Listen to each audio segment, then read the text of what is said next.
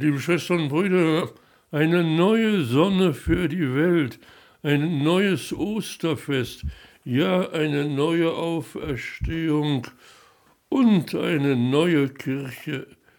In welcher menschlichen Person können sich all diese Herrlichkeiten vereinen, um auszustrahlen, jetzt und heute und bis ans Ende dieser Welt.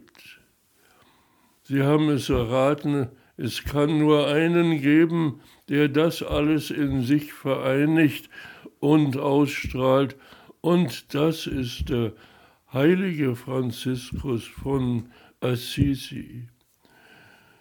Ja, wer war das eigentlich, dieser heilige Franziskus? Da war ein Tuchhändler im Norden von Italien und er heiratete eine junge Französin. Und aus dieser Liebesbeziehung entstand ein kleiner Franzose, Francesco, der nicht lange klein blieb, der sehr schnell herangewachsen war und sehr begabt in vielen Dingen, in der Musik, in der Kunst, in der Literatur. Aber dann kam ein ganz großes Ereignis in seinem Leben, mit dem niemand, er selbst erst recht nicht, gerechnet hatten. Und das war ein Bild, das er sah, dass nur Gott der Vater sein kann. Nur Gott kann unser Vater sein.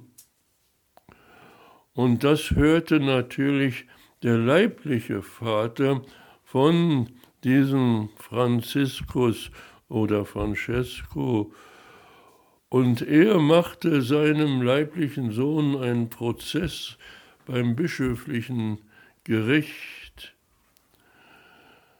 Der Sohn wurde von seinem eigenen Vater entfernt. Er musste nun in einem in, von den Kirchen oder von den Kapellen hausieren müssen wir wohl sagen, die er selbst aufgebaut hatte.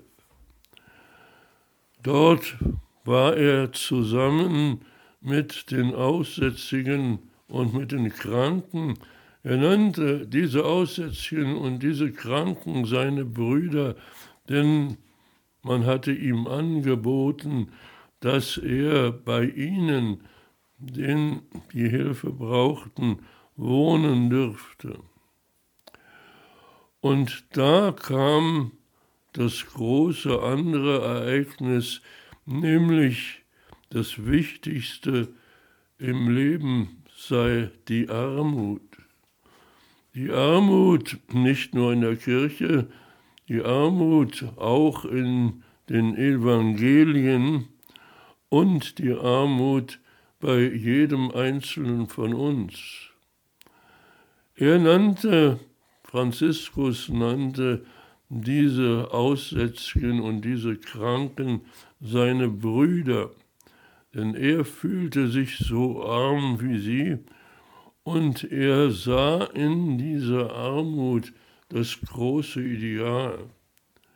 Plötzlich stand der Sohn Gottes vor ihm, Jesus Christus, und Franziskus versuchte nach dem Leben dieses Jesus weiterzumachen. Er suchte sich Brüder und Schwestern, sowohl die Kranken als die Nichtkranken, und es gelang ihm, mit zwölf von ihnen zu dem Bischof in Rom zu gehen.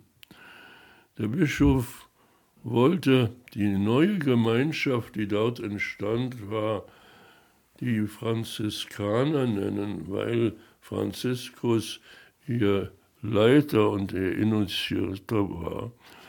Aber Franziskus wollte das gar nicht. Er wollte fratres minoris, er wollte die geringen, ja die geringsten von den Brüdern um sich haben und einer von ihnen zu sein in der Nachfolge Jesu. Als der Papst das absegnete, dass es nun eine neue Gemeinschaft der Fratres Minoris geben würde, breitete sich das aus wie ein Feuer über das ganze Land Israel und über Italien und über viele andere Länder, zunächst in Europa, aber dann auch anderswo.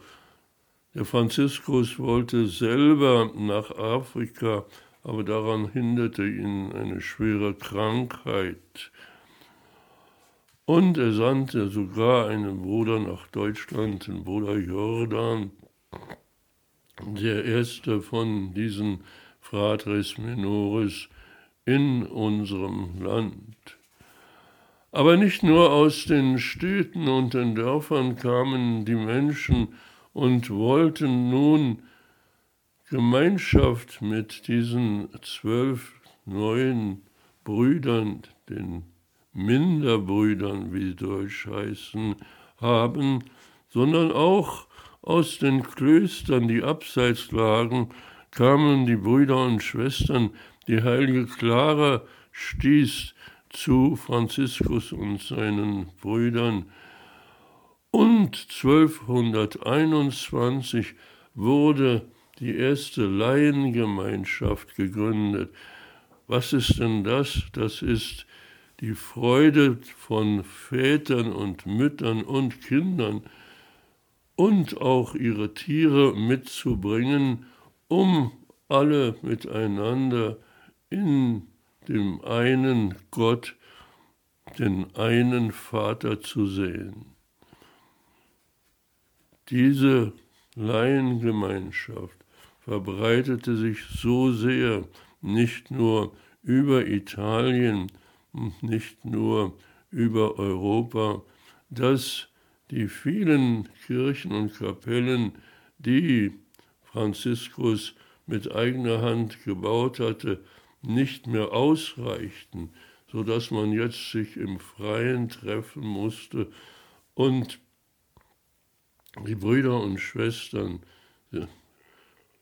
in den Laiengemeinschaften, aber auch in den anderen Gemeinschaften der Brüder und Schwestern immer mehr wurden und kaum noch Platz fanden. Natürlich war all das für Franziskus nicht ohne erhebliche Anstrengungen des Körpers, der Seele, des Herzens. Die letzten Jahre seines Lebens waren für, sie, für ihn besonders schwierig. Er war fast blind und er brauchte also die Hilfe von den Brüdern und Schwestern, den rechten Weg zu finden.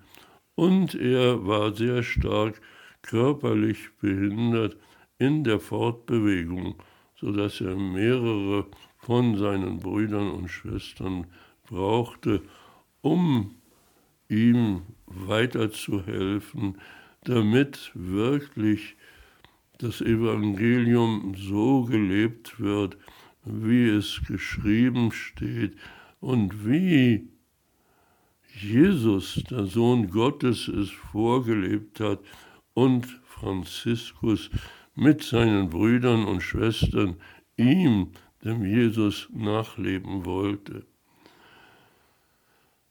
So schwer behindert wie er war, starb er in den ersten Oktobertagen 1226 mit 44 Jahren 1226 starb er, 1228 wurde er schon heilig gesprochen und 1230 wurde sein Leichnam in die Kathedrale von Assisi überführt. Und von dort hat sie geleuchtet, jahrhundertelang, und wird sie leuchten, mehrere Jahrhunderte. Und dafür wollen wir ihm, Franziskus, aber auch Gott, dem Vater, dem einzigen Vater, von Herzen danken. Amen.